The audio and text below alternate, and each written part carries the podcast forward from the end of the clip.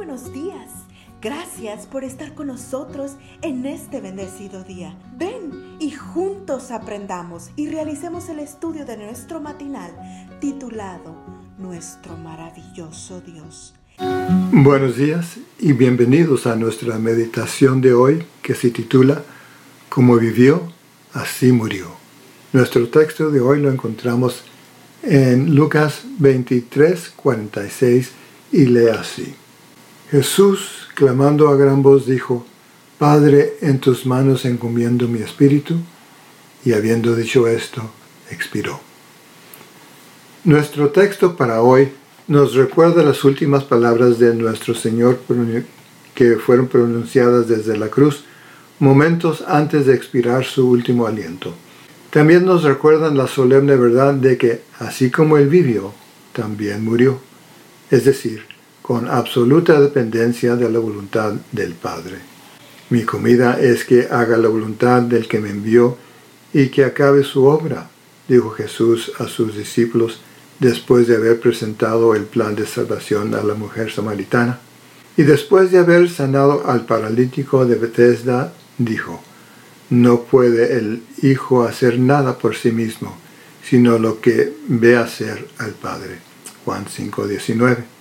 Durante toda su vida, nuestro Señor dependió de su Padre para cumplir la misión que lo trajo a este mundo. Deberíamos entonces sorprendernos de que también se colocaba en las manos de su Padre en sus momentos de agonía. Elena White expresa bien esa realidad cuando escribe que tan completamente había anonadado Cristo al yo que no hacía planes por sí mismo, aceptaba los planes de Dios para él y día tras día el Padre se los revelaba. Qué pensamiento tan solemne. El Creador de los cielos y la tierra, en quien habita corporalmente toda la plenitud de la divinidad, se somete a la voluntad del Padre tanto en la vida como en la muerte. ¿Alguna lección para nosotros? La última parte de la cita de arriba del deseo de todas las gentes nos da la respuesta.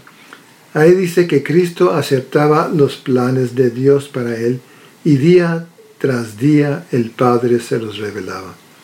Pues así como día a día Jesús aceptaba los planes que Dios trazaba para él, ¿no debería también nuestra vida ser el simple desarrollo de la voluntad del Padre Celestial? Y si cada día nuestra vida se desarrolla de acuerdo al plan de Dios, habrían de ser diferentes las cosas cuando nos lleguemos el momento de partir de este mundo. Se cuenta que cuando John Knox, el célebre reformador escocés, llegó a la hora de su muerte, le pidió a su esposa que le leyera el pasaje bíblico donde por primera vez él había echado su ancla. Ella sabía perfectamente cuál era ese pasaje y decía así, y esta es la vida eterna, que te conozcan a ti, el único Dios verdadero, y a Jesucristo a quien has enviado. Como vivió Knox, así murió, con la plena seguridad de que quien había estado con él en su vida, también estaría con él en su muerte. Padre Celestial, te pido que cada día tu voluntad se cumpla en mí. Y cuando mi peregrinaje en este mundo llegue a su fin, te pido que estés tan cerca de mí como estás hoy. El Señor nos bendiga. Cada día gracias. Gracias Dios por darnos la tranquilidad necesaria para enfrentar los retos, alegrías